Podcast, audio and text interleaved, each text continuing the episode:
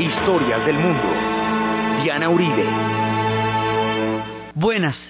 Les informamos a los oyentes de Caracol que quieran ponerse en contacto con los programas, llamar al 245 9706 245-9706 o escribir a los emails de auribe hotmail.com o a la página web www.dianarayauribe.com.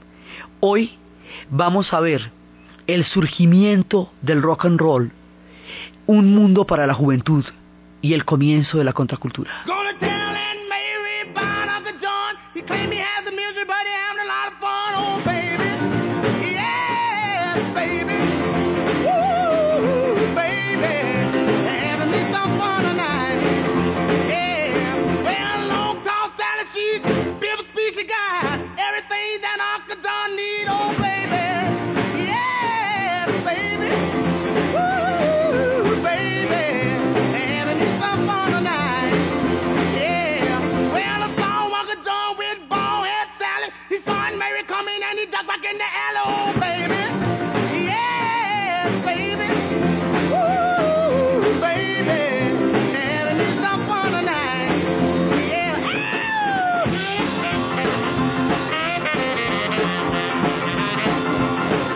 Hace tiempo que estamos anunciando la llegada del rock and roll. Bueno, llega. Llega y va a crear un cambio cultural profundo. Vamos a ver cómo se entrelazan los movimientos por los derechos civiles que estábamos viendo la vez pasada y toda esa corriente de reivindicación histórica de los pueblos negros, de los pueblos afrodescendientes en los Estados Unidos.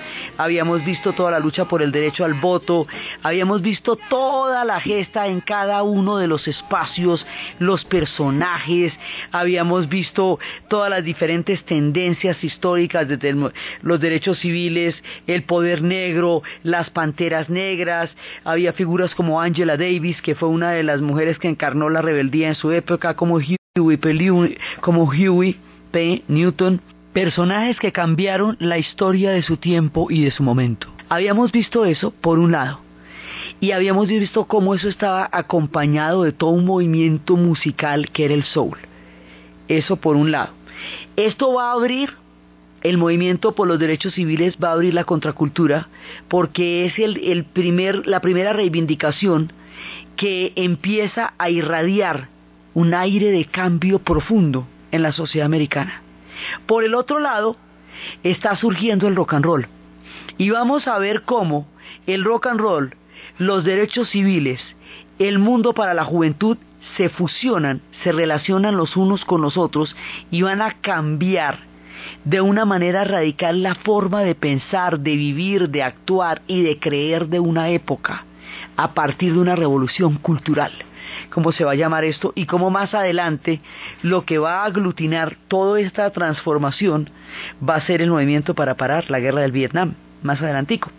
Entonces, resulta que de las profundas raíces de la música americana, nosotros habíamos seguido toda la, gesta de la música negra desde los spirituals, desde los gospels, la música de las plantaciones, la época de la esclavitud, los cantos de las iglesias, el blues, el jazz.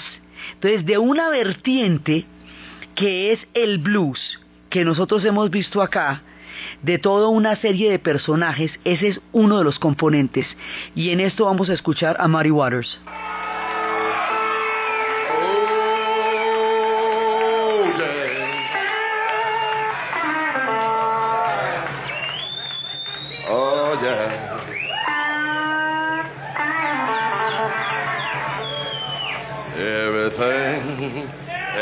Everything gonna be all right this morning.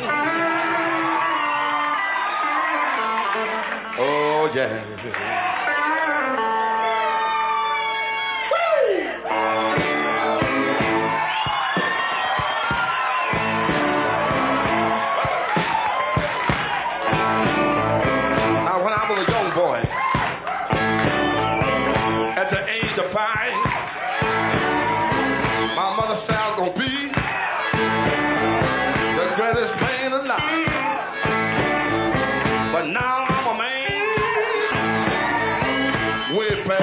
past 21. You got to believe me, woman. De esta vertiente de blues de Muddy Waters, que lo hemos escuchado en otras ocasiones, Muddy Waters tiene una canción que se llama Rolling Stone y de esa canción es que los Rolling Stones sacan su nombre, eh, directos herederos del blues. Entonces, por un lado está toda la tendencia negra que hemos analizado a lo largo de muchos capítulos de esta serie. Por otro lado viene la tendencia del folk americano, la música folclórica y la música country.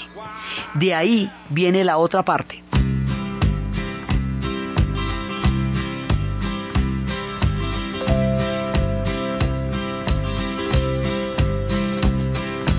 Everyone considered him the coward of the county. Had never stood one single time to prove the county wrong. His mama named him Tommy, but folks just called him Yellow. But something always told me they were reading Tommy wrong. He was only ten years old when his daddy died in prison. I looked after Tommy Esta parte viene del folk, del country. El country son historias. Son puras historias que van contando crónicas, esto van contando de cómo ellos a este lo llamaban el cobarde del contado y él nunca hizo nada para decirle a los del condado que estaban equivocados y va contando la historia desde que lo va conociendo. Ahí hay unas crónicas, unas crónicas importantes que se cuentan en la vertiente de la música country. Una fusión entre el folk americano y la música country va a dar una cosa completamente nueva que es la que vamos a llamar rock and roll. Originalmente el ritmo negro que se viene de allá lo llamábamos rhythm blues, ritmo y blues. Sí, pero un disc jockey, Al Fleet, en una emisora un día va a decir que lo que está poniendo es rock and roll y acuñó el término. Eso fue muy controversial porque en realidad no son los músicos, sino es un disc jockey el que va a acuñar el término del rock and roll. Y una vez que esto se produzca, ya nada va a ser igual. Entonces empiezan los pioneros. Estábamos escuchando al comienzo a Little Richard. Y aquí son unos que van a crear el género. Little Richard por un lado. Por el otro lado, otro que va a ser importantísimo que es Chuck Berry. Y él va a ser el que va a traer un ritmo frenético.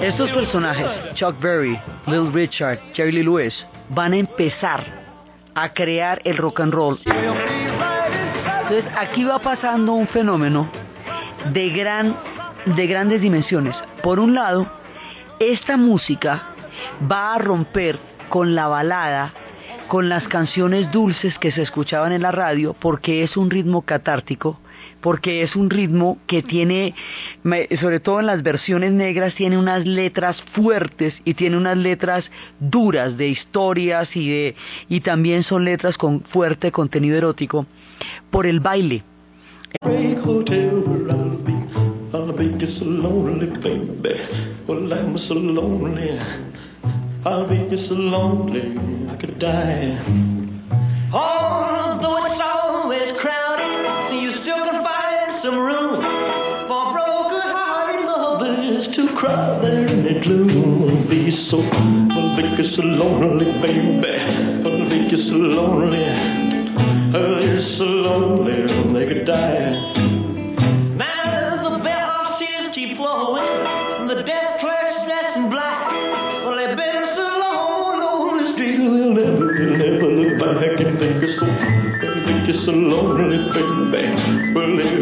Elvis Presley, que va a ser, digamos, uno de los íconos de la historia también de la música, va a ser el puente entre las dos comunidades.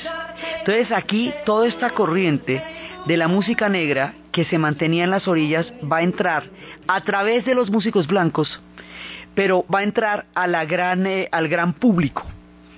Y en los conciertos, pero digamos, la presencia de Jerry Lewis y la presencia de Chuck Berry van a estar tutelando el rock and roll como movimiento. Entonces, esto va a producir unos espacios que van a ser los conciertos. Y los pelados van a empezar a ir a los conciertos y se van a empezar a alzar las faldas y van a empezar a, a moverse de una manera como no se movían. Y eso vuelan por los aires y eso salen para un lado y para el otro y aquello produjo un impacto cultural tan grande que le montaron toda clase de historias al pobre rock and roll que recién nacía, eso le dijeron que era demoníaco, que era lascivo, habíamos mencionado en tiempos del macartismo y como esto es en el macartismo que surge el rock and roll, es en, son 55, 56, 57 cuando está surgiendo el rock and roll como fenómeno musical.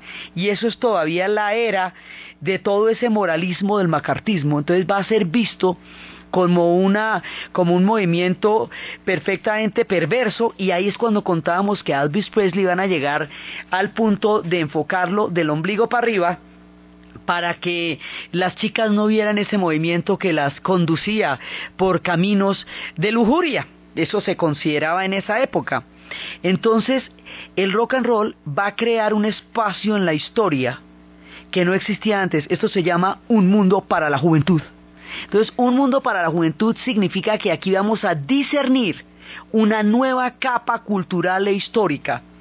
Porque ya usted, a partir del movimiento del rock and roll, usted o era niño y estaba en la época de Walt Disney, o era adulto y se sostenía, pero entre los 14 y los 25 años, que es cuando se forman lo, los individuos, no había nada específicamente para ellos la juventud repetía modelos que les estaban previamente establecidos sin derecho a cuestionar si esos modelos eran los que ellos querían o no. Personajes como James Dean están apareciendo en el cine, encarnando un tipo de rebeldía que todavía no es muy preciso para dónde va, pero que critica su forma de vida porque la considera insatisfactoria para él. Los beats que son inmediatamente los que van a anteceder a lo que más adelante va a ser el hipismo como proyecto, ya hemos señalado cómo cuestionaban el bienestar de una sociedad de consumo por considerarla vacía. No podían todavía proponer cómo revertir eso o cómo enriquecerlo, pero lo señalaban, lo señalaban como algo que no, que ellos no consideraban que fuera tan refulgente y tan brillante como se vendía la imagen. Entonces, los beats los rolleros. Toda esta gente está en el mismo tiempo en que estaba pasando el macartismo en la segunda parte de los años 50. Y aquí se va creando el mundo para la juventud. Como habíamos visto, que van a ser tal cantidad de peladitos entre los 50 y los 60 y a esa generación la vamos a conocer como el baby boom. Boom porque fue una explosión demográfica literal. Ellos pasaron de 150 millones de habitantes a 180 millones de habitantes en poco más de una década y media. Entonces, es una cantidad de gente que van haciendo en los urbios y otra cantidad de gente que van haciendo en los centros urbanos hacia donde se está desplazando la población negra a las grandes ciudades industriales y empieza a surgir el rock, el rock como sonido, el rock and roll como sonido, eso es un sonido industrial porque requiere de la electricidad, son guitarras eléctricas, son sociedades industriales, a pesar de que tiene un origen campesino como es el country y el folk y a pesar de que retoma historias que originalmente fueron de las plantaciones, el rock como sonido es un hecho urbano, es un hecho industrial, es un hecho de un tipo de sociedades industriales avanzadas que están surgiendo después de la Segunda Guerra Mundial. Esto ya es un corte con la vida como era antes. Ese mundo para la juventud va a crear una serie de códigos, va a empezar a hacerse unas preguntas, va a empezar a querer ir a unos espacios en donde se van a ver no más sino ellos. El adulto va a quedar excluido de este mundo para la juventud porque no entiende los ritmos, no puede digerir letras que son sumamente explícitas, no sabe cómo integrarse a estos nuevos movimientos, se van formando brechas entre una generación que nace con otras ideas totalmente diferentes a las de sus padres y aquellos que vivieron la Segunda Guerra Mundial y pelearon en ella. Entonces, eh, aquí viene una, una distancia histórica entre una generación que nace en un mundo completamente diferente, que es el mundo de la posguerra, a la generación que había vivido la Segunda Guerra Mundial. Y el rock and roll marca ese punto. Ahora, el rock and roll se oye a través de la radio. Y el hecho de que se escuche a través de la radio va a hacer que en todas partes, en el pueblo más apartado, en la zona más lejana, alguien pueda prender el radio y escuchar rock and roll, primero. Y segundo, en los conciertos es donde físicamente se va a encontrar la juventud. Esa juventud que más adelante se va a encontrar en las marchas para parar la guerra del Vietnam, originalmente se encontró en los conciertos de rock and roll. Originalmente se encontraron en esos espacios que son completamente nuevos. Las sociedades como la sociedad estadounidense y también como la sociedad inglesa, por el ancestro puritano, tenían una codificación de conducta bastante rígida. Entonces decían los, decían los griegos que la naturaleza humana está compuesta de dos tipos, de, de, dos dimensiones, digamos. Una es la dimensión racional, que es la que crea, que es la normativa, que es la que, digamos, organiza, que se llama lo apolíneo por el dios Apolo porque ellos durante un determinado, casi todo el año, ellos estaban en la creación de lo apolíneo, de la norma, de la sociedad, y otra parte que es la fuerza vivificante, que es, digamos, el espíritu de la vitalidad, que es la dionisiaca. Las dionisíacas en tiempos de los griegos eran tres meses de rumba en donde a partir de un carnero que se comían vivos cuatro doncellas desnudas empezaba un parrandonón que duraba tres meses donde se valía todo individual y por equipos. Después de que se acababa el parrandonón la gente se paraba, se vestía y arrancaba a calcular la redondez de la tierra, la geometría euclidiana, eh, la filosofía aristotélica y la lógica.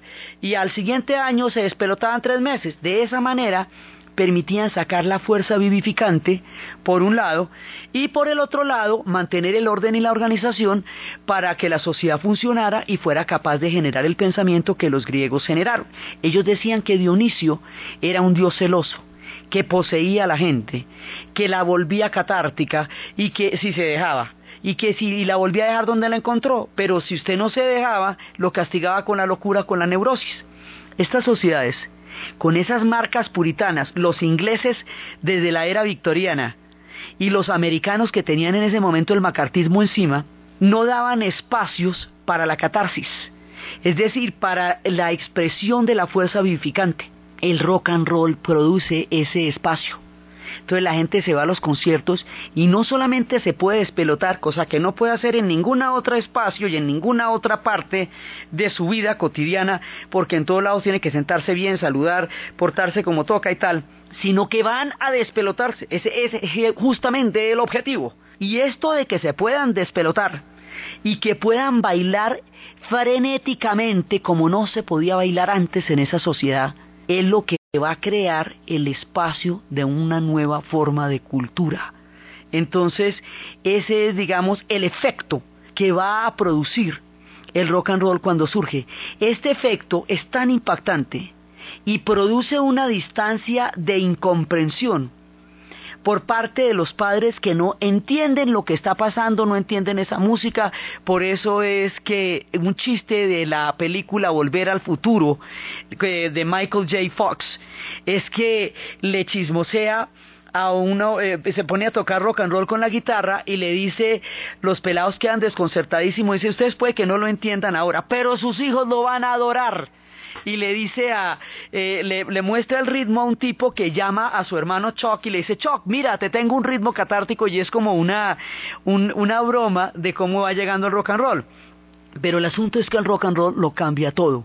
Y una figura con el carisma de Elvis Presley va a generar un nivel de fanatismo nunca antes conocido. Entonces, esto se va a montar es un género y esto van a ser todas las comunidades negras creándolo, las blancas utilizándolo también, entonces hay gente como Fat Dominos, como Pat Boone.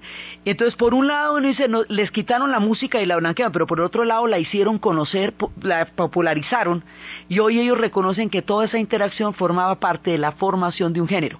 Hay un punto en que el rock and roll va a resultar tan agredido por la reacción moral de la sociedad en la que surgió, repetimos, surgió en el macartismo, que van a considerar que los rockeros son personas poseídas por el demonio, que eso es una cosa muy terrible, y van a empezar a perseguirlo. Y cuando lo van a perseguir de una manera terrible, no solamente, como lo hemos visto en la historia de la radio, no solamente por los músicos, sino por los DJs.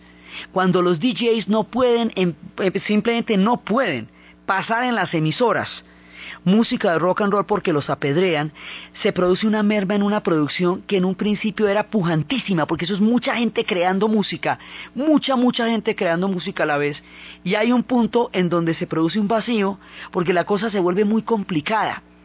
Cuando se produce ese vacío, al otro lado del Atlántico, en un paralelismo histórico muy particular, está surgiendo un grupo que va a cambiar la historia dentro de lo que estamos viendo. O sea, el rock and roll cambia la historia, pero estos la van a, le van a dar un giro absolutamente impresionante. Del otro lado del Atlántico van a llegar un grupo de cuatro jóvenes provenientes de la ciudad de Liverpool, también de las sociedades industriales, porque eso es un puerto industrial, también de sociedades similares en muchas cosas, hijos todos de la gente que peleó en la Segunda Guerra Mundial, y van a traer un ritmo y una manera de tocar la música que va a producir un fenómeno de fanatismo y de, de locura, digamos, que nunca antes visto. Estos van a ser los Beatles.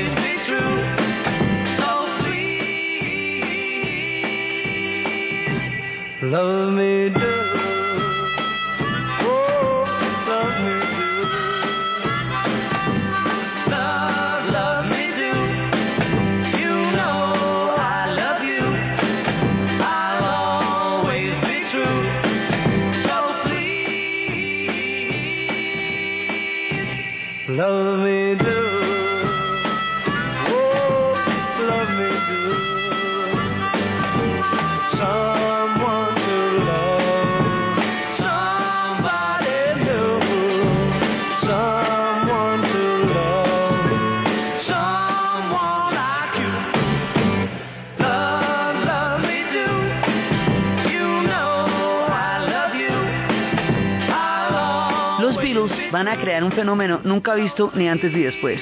Los Beatles van a llegar con el- lo que se llamaba el pelo largo, no hoy por hoy pues eso no tiene nada que ver, pero en ese momento ellos llegan con el pelo largo, tienen una forma de tocar que es completamente distinta y los Beatles lo tienen una cosa particularísima, ellos se van a reinventar, ellos son unos mutantes. Ellos van a transformarse a medida que se va transformando la década. ¿Cómo sería de importante el fenómeno de los virus? Que lo que conocemos con el nombre de contracultura, que son una cantidad de movimientos que van a tener lugar en los Estados Unidos durante la década de los 60, que van a estar enmarcados porque contracultura son una cantidad de gente que son por un lado los movimientos por los derechos civiles, por otro lado pues, pues son, una, son lo que lo genera, van a ser los movimientos estudiantiles, el hipismo, los movimientos feministas, los movimientos gay, los movimientos indígenas, o sea, toda una cantidad de grupos que van a reivindicar una cantidad de cosas específicas y que probablemente nunca se hubieran encontrado en la historia si no existiera un aglutinante que los hubiera unido a todos en una causa común, que sería la guerra del Vietnam, que ya por estos momentos está empezando a, producirse poco a poco. Entonces, esto que llamamos contracultura, se le da unos límites, se dice que la contracultura comienza en el momento en que la canción A Hard Day's Night llega al primer lugar de las listas en 1964 y termina en 1973 con el retiro de las tropas de Vietnam y los acuerdos de paz entre Henry Kissinger y Le. O sea, así de importante es el movimiento de los Beatles. Es un punto que marca el comienzo de una nueva época, una época que va a transformar la mentalidad de la gente de una manera absolutamente nueva y compleja. Entonces los Beatles llegan y con ellos una nueva sonoridad y el fenómeno de la histeria y de las muchachitas que eso se tiraban al piso y se cogían de las mechas y lloraban, eso no se había visto, eso no se había visto, digamos, nadie había que eso podía pasar así de esa manera, ellos llegan en el avión y era como si mejor dicho, y esto va a ser una transformación total y a lo largo de los siguientes programas vamos a ver cómo esta gente se va reinventando cómo va cambiando, cómo va mutando, cómo se van a volver psicodélicos cuando llegue la psicodelia, cómo se van a volver, van a empezar a tener posturas políticas cuando empiece la politización, van a, digamos, ellos van a estar permanentemente midiendo la sonoridad de los cambios que se estarán produciendo en esta década y traduciéndolos a un mensaje musical y por lo tanto van a estar representando a toda una generación que está atenta a la musicalidad de ellos para a partir de eso expresar todo lo que se está intentando transformar.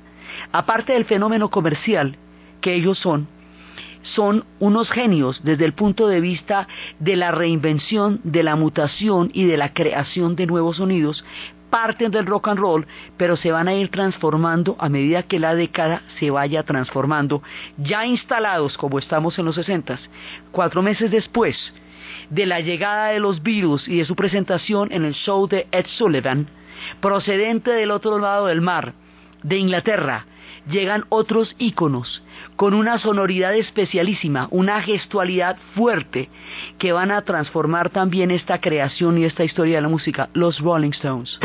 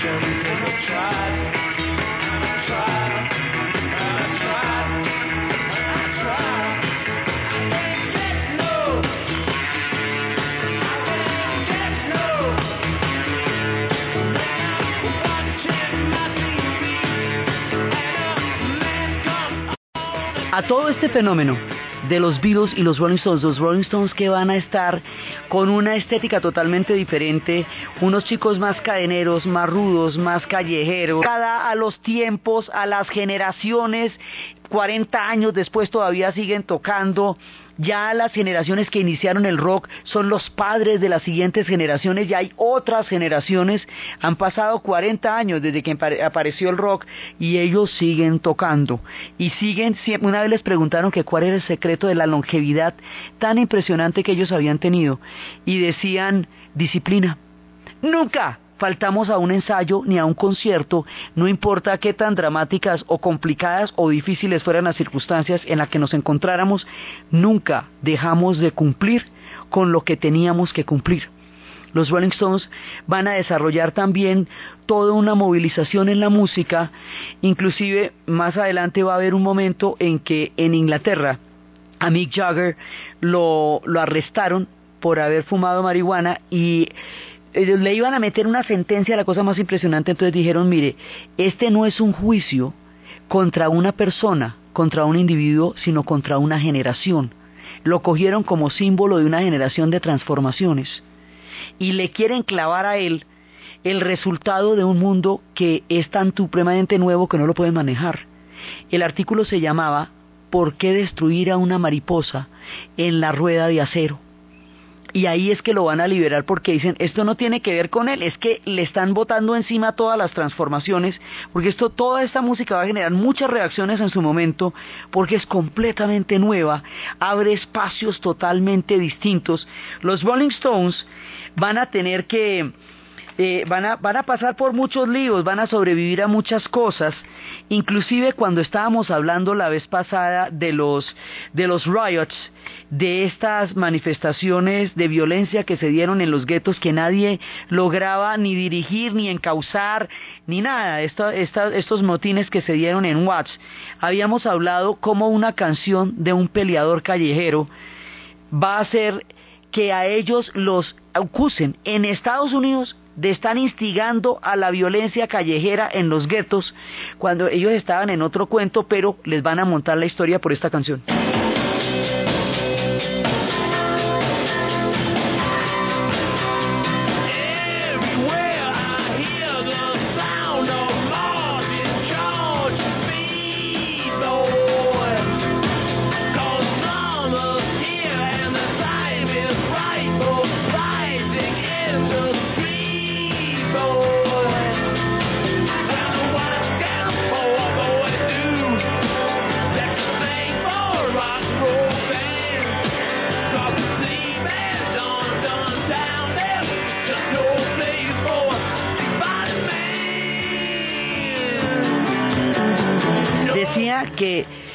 Él era un pelado, que un pobre pelado que, que podía hacer sino formar parte de un peleador callejero del mundo donde él venía, no había otra salida, el calor había llegado y el verano y era el tiempo de las peleas callejeras y de los bailes en las calles. Y entonces por, por eso, por las peleas callejeras y por el verano, dijeron que estos eran los instigadores de, los, de la violencia que se estaba generando en ese momento en los guetos. De aquí para adelante les van a montar todas las películas, a todos los rockeros, en cada uno de esos momentos, les van a montar una cantidad de historias que no tienen que ver con la música, sino con la reacción al impacto que la creación de un mundo para la juventud va a implicar en una sociedad donde este era un sector silencioso, que no tenía una opinión propia y que no tenía una voz distinta a la voz de su familia. Empiezan a escucharse voces nuevas, hay transformaciones importantísimas, la música señala esas transformaciones.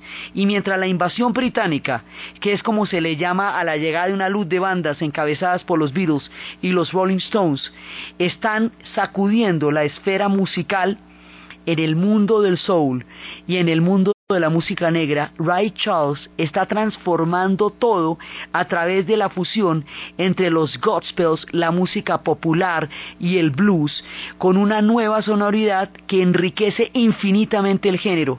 Y era cuando estaba haciendo la canción de Hit the Road.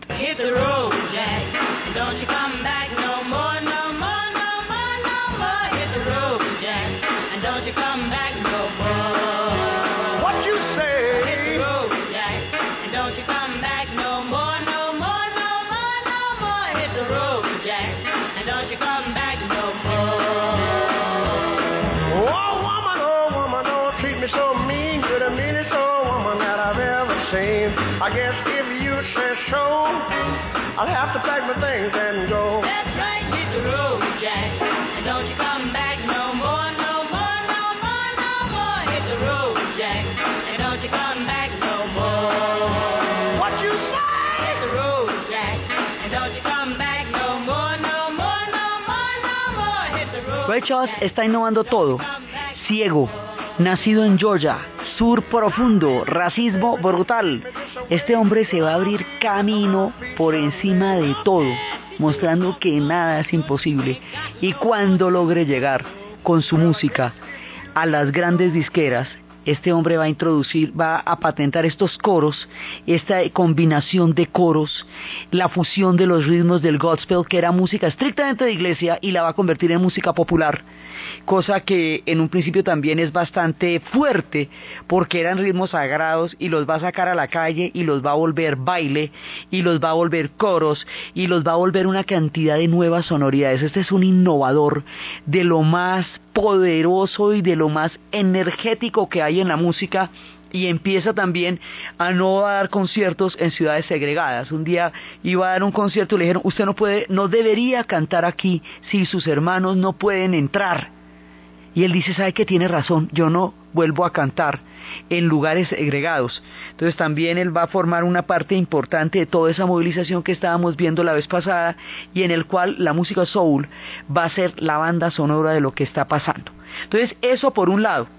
Por otro lado, la juventud empieza a cuestionar todas las, las estructuras que antes se consideraban perfectas. Habíamos visto que los únicos que sospechaban eran los beats, pero a partir del movimiento por los derechos civiles, a partir del momento en que se pone de manifiesto semejante injusticia en la sociedad americana y que era incompatible que esto pasara, al mismo tiempo con una sociedad que se decía la más democrática del mundo, porque ¿cuál era la democracia si los linchamientos eran legales cuando empezó la gesta, si el voto no se podía? Entonces, el movimiento por los derechos civiles pone de manifiesto el dedo sobre la llaga de un tema que no se ha querido tocar nunca. ¿Se acuerda que no lo habían tocado para poder hacer la unión cuando primero se consolidaron los estados en el comienzo del relato? ¿Se acuerda? No se tocaba que y cuando se tocó, entonces fue la guerra de secesión, entonces le cogieron tanto miedo que no lo volvieron a tocar de ahí en adelante, hasta que ya en los 60, 50, 60 hay que ponerle la cara, porque esto ya no permite espera. Entonces, el pacifismo, últimas utopías que nos ha tocado vivir, la última utopía de la segunda mitad del siglo XX. Entonces, empiezan las transformaciones. Por un lado, el rock and roll. Por el otro lado, el movimiento por los derechos civiles. Y estábamos hablando de cómo cuando el movimiento por los derechos civiles se va, eh, se encamina hacia el poder negro, los blancos que estaban con ellos ya les dicen que muchas gracias, que ya no pueden seguir en sus filas porque lo que tienen que hacer es específicamente negro. Mientras tanto, la guerra del Vietnam empieza a volverse un tema muy grave. Nosotros lo de Vietnam lo tratamos profusamente en la Guerra Fría, pero el asunto es que dentro de la política de contención de Forrest Dulles, dentro de todo el esquema de la Guerra Fría y dentro de la idea de parar el avance del comunismo, como la Unión Soviética era comunista, la Revolución China se consolidó y de ahí para abajo todos eran países en descolonización, entonces la idea era crear una, una política de contención para evitar que esos países, por la teoría del dominó, que hace que si un país se vuelve comunista todos los demás se vuelvan, entonces allá tenían que tener una presencia norteamericana militar que impidiera esto. Ya a Japón le habían cambiado el estatus de país ocupado a país aliado, pero necesitaban una presencia en Indochina. Entonces la presencia en Indochina la van a tener a partir del pedido de los franceses, estrepitosamente derrotados en Dien Bien Phu, después de que se volvieron a meter a colonizar a los vietnamitas tras haber estado 100 años allá. Los derrotan y le piden a los norteamericanos que los ayuden a salir de allá. Y por el otro lado, en Vietnam del Sur, este país lo partieron eh, arbitrariamente para, eh, para evitar una rebelión japonesa que habíamos dicho que no se iba a dar y que partieron a Vietnam por el paralelo 17 y a Corea por el paralelo 38. En ese momento hay una intervención indirecta, pero una intervención indirecta que va generando un conflicto poco a poco. En 1965, eh, yo, el presidente Johnson va a autorizar el envío de tropas a Vietnam, ya de tropas, digamos, acciones militares, por un incidente que nunca se pudo aclarar que fue la resolución del, que fue el incidente del Golfo de Tonkin, en donde se dice que hubo un eh, cruce de fuegos y un ataque de parte de embarcaciones vietnamitas a, a destroyers americanos. Eso no se pudo comprobar, pero la decisión se tomó inmediatamente de mandar tropas a Vietnam. Las tropas se van a reclutar de los pelados que están oyendo a los Rolling Stones y que están frescos de la vida oyendo a los Beatles y que están bailando rock and roll a lo bien y de repente los van a montar es para Vietnam y les van a montar una pesadilla la cosa más impresionante. Y ellos empiezan a decir a mí nadie me preguntó como para qué me iban a montar en una guerra así de tenaz. Entonces por un lado están los pelados que están mandando a Vietnam. Por otro lado empiezan en las universidades rebeliones en las cuales empiezan a cuestionar un esquema de educación en la cual el profesor todo lo sabe, el alumno todo lo ignora y el profesor le levanta la tapa de los sesos, le llena la- de contenido la cabeza y luego que imprima a ver qué fue lo que entendió. Ese esquema vertical se empieza a cuestionar. Las universidades dejan de ser, por la cantidad de gente que hay y los niveles de vida tan altos que van a desarrollar en los 60, las universidades dejan de ser un fenómeno de élite para convertirse en un fenómeno de masas. Cuando se convierten en un fe- fenómeno de masas, mucha gente está pensando, mucha gente está reflexionando sobre la sociedad. Y eso va a hacer que haya muchos movimientos críticos y muchas formas de decir esto no está haciendo lo que realmente dijeron que era. Entonces estalla la revuelta de Berkeley, una de las revueltas, Mario Sabio va a empezar una revuelta en la Universidad de Berkeley en California, en la cual empieza a cuestionar el carácter autoritario y el carácter vertical de la educación y empieza a pedir que los estudiantes puedan participar en el proceso de, de su propia educación. Habíamos visto en un momento en que hablamos del Mayo francés, el movimiento estudiantil está recorriendo el mundo entero, por todas partes los jóvenes, los estudiantes empiezan a convertirse en los nuevos gestores o los nuevos agentes de transformación a partir de procesos de reflexión y de debate muy fuertes. Y este clima universitario más adelante va a darle espacio a la guerra del Vietnam porque como en los periódicos no se informa realmente lo que está pasando, empiezan a organizar debates en los cuales llaman detractores y eh, gente que apoya la intervención norteamericana en Vietnam para que discutan y a través de esa discusión los estudiantes se formen un criterio propio sobre qué es lo que está haciendo los Estados Unidos en Vietnam.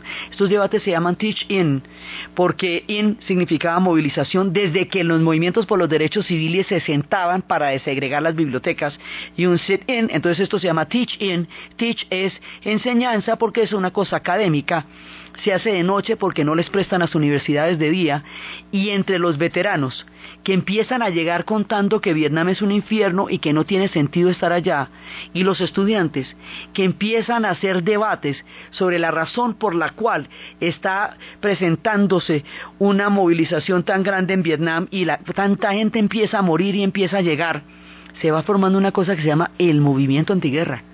Y el movimiento antiguerra va a aglutinar en últimas a todas las personas que de una esquina o de la otra empiezan a pensar que hay que cambiar algo.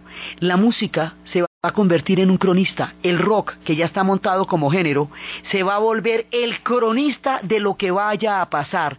Porque durante mucho tiempo estas historias estuvieron más cantadas que contadas, porque no había tiempo para escribir, había tiempo para cantar, para componer. Hay una canción que empieza a decirnos que algo está pasando, que hay un hay una hay un tipo de eh, algo está pasando, no sabemos qué es, hay que que parar y escuchar. O sea, hay la sensación de que algo está sucediendo muchos cambios están pasando. En cómo, en qué sentido, de qué manera, todavía no es exactamente claro. Pero hay algo que está pasando, entonces Buffalo Springfield saca una canción que se llama Por lo que vale la pena, For What is Worth It, que pregunta y que señala que algo realmente está cambiando.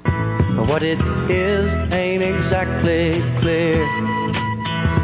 There's a man with a gun over there uh, telling me I got to beware. I think it's time we stop, children. What's that sound? Everybody look what's going down.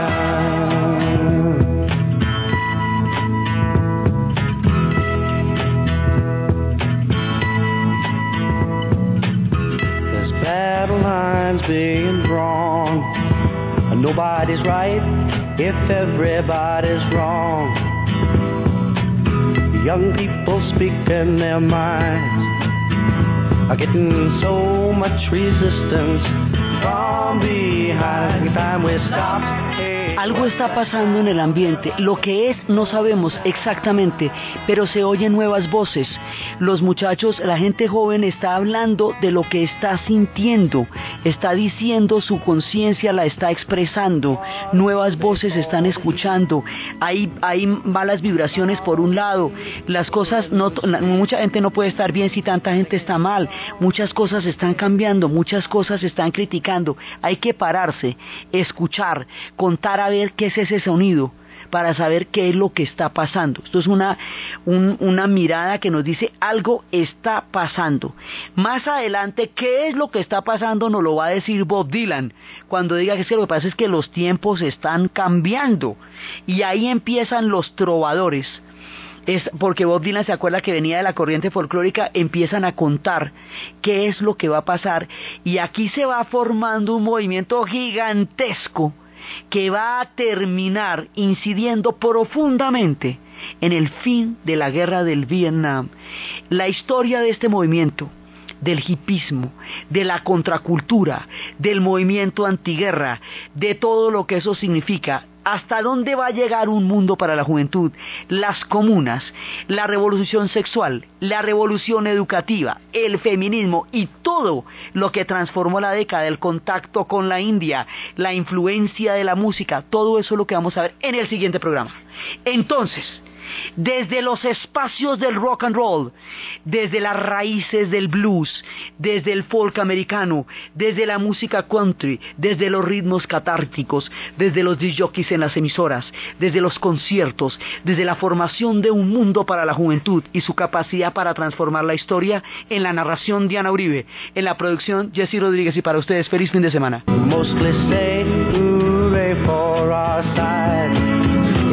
Time we stop. Hey, what's that sound? Everybody look what's going down.